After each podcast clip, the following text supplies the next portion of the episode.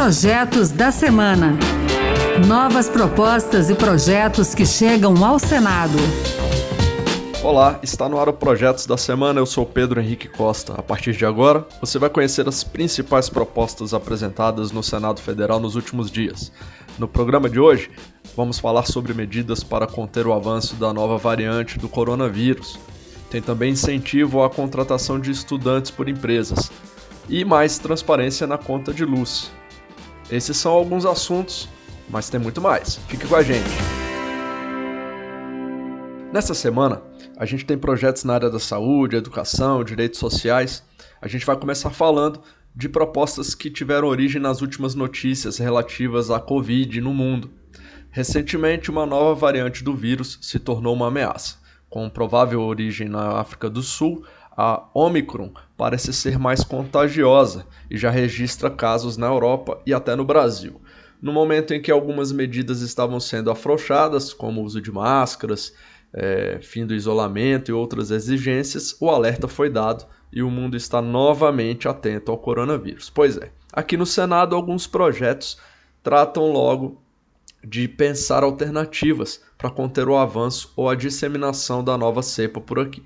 Um deles prevê que estrangeiros comprovem ter finalizado o ciclo de vacinas contra a Covid para entrar no território brasileiro. O senador Rogério Carvalho, do PT de Sergipe, apresentou esse projeto seguindo a recomendação da Anvisa, que ainda não foi implementada pelo governo federal.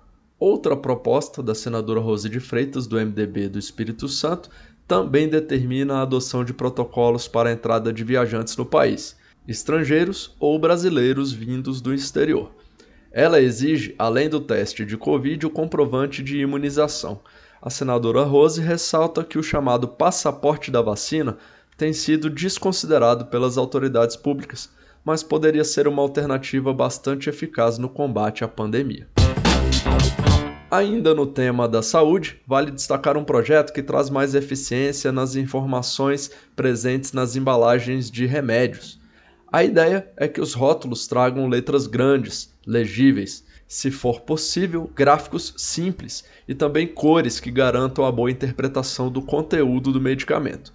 O autor da proposta, o senador Plínio Valério, do PSDB do Amazonas, é a favor das regras para que o Código do Consumidor defina esses critérios na embalagem. Para o senador, a informação adequada pode evitar equívocos no consumo dos remédios, além de permitir segurança para o paciente. E para fechar esse bloco falando de saúde, eu vou trazer um projeto que tem a ver com os atendimentos virtuais. A chamada telesaúde não é novidade, vem sendo aplicada no Brasil desde 2007, mas com a pandemia de Covid ficou bastante em evidência e se tornou uma alternativa bastante eficiente.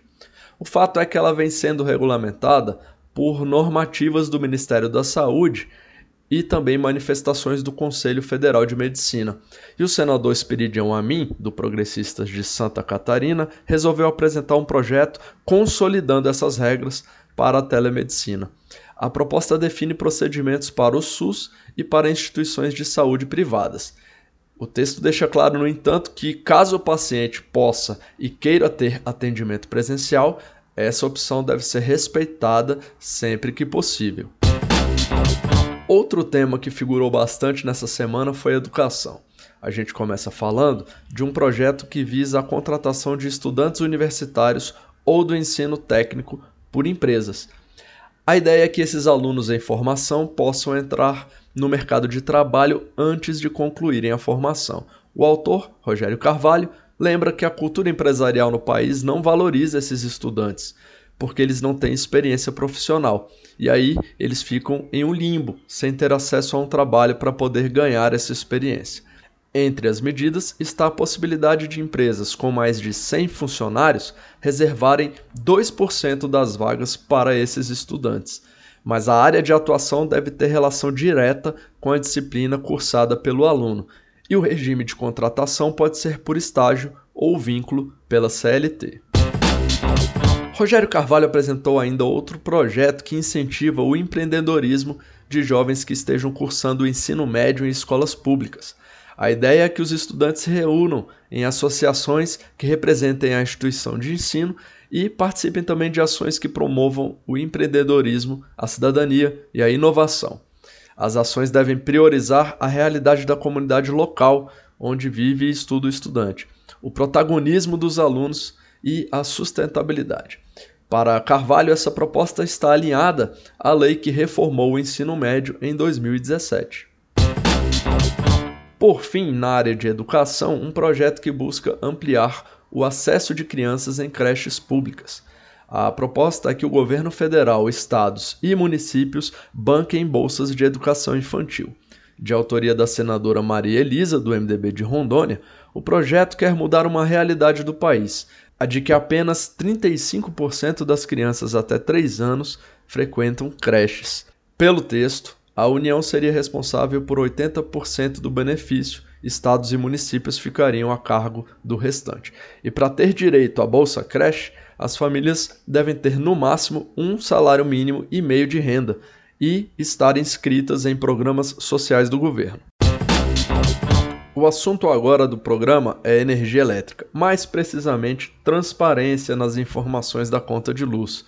O senador Espiridião Amin, do Progressistas de Santa Catarina, está propondo que a ANEEL que é a agência que regula esse setor, informe periodicamente a população sobre aumentos na conta de luz, o porquê dos reajustes, os itens que fazem parte da composição do preço, enfim, torne claros esses fatores que compõem o valor cobrado pelo serviço.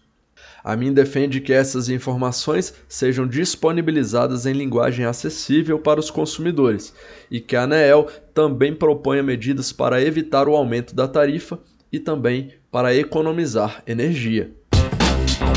O projeto de agora diz respeito a direitos do cidadão. A proposta garante que a segunda via da certidão de nascimento seja gratuita e que possa ser feita online. Isso valeria para a população em vulnerabilidade social, ou seja, em condições econômicas desfavoráveis. O senador Messias de Jesus, do Republicanos de Roraima, autor do projeto, ressalta que a primeira emissão da certidão já é de graça, mas a segunda via pode variar de 20 a 40 reais, dependendo do estado em que a pessoa more. Nessa semana vale destaque também um projeto do Congresso que abre crédito para o governo bancar o programa social de auxílio gás, chamado de Gás dos Brasileiros. São 300 milhões de reais e a expectativa é atender 5 milhões e meio de famílias neste ano. A partir do ano que vem, o programa admitirá a entrada gradativa de mais famílias. O auxílio gás dos brasileiros deve ser concedido a cada bimestre e corresponde a no mínimo metade do preço médio nacional do botijão de 13 quilos, que nesse ano é de 102 reais, e que no ano que vem pode chegar a 112, segundo estimativas. Deputados e senadores precisam aprovar esse projeto primeiro na comissão mista de orçamento antes da votação no plenário do Congresso. Chegando ao fim do projeto da semana de hoje, vamos falar de um requerimento que foi apresentado e já aprovado pelos senadores. O Senado vai discutir se vai haver ou não carnaval em 2022. O objetivo dessa sessão temática é avaliar a viabilidade da realização do carnaval com base nos índices de infecção pelo coronavírus, imunização e medidas sanitárias nos mais diversos locais do país e também os possíveis impactos no controle da pandemia. O senador Nelson Trade, do PSD de Mato Grosso do Sul, autor do pedido para essa sessão, diz que quando ele fez o requerimento, ainda não tinha sido divulgada a existência da variante Omicron, o que torna o cenário atual ainda mais preocupante. Qual é a intenção dessa forma de debate que a gente propõe aqui no Senado da República? É justamente dar oportunidade para que aqueles que queiram realizar eventos de grande magnitude, como o Réveillon ou o Carnaval, que possam dizer para todo o Brasil qual é a fórmula para se fazer evento dessa natureza com o mínimo de segurança para evitar uma nova propagação do Covid-19.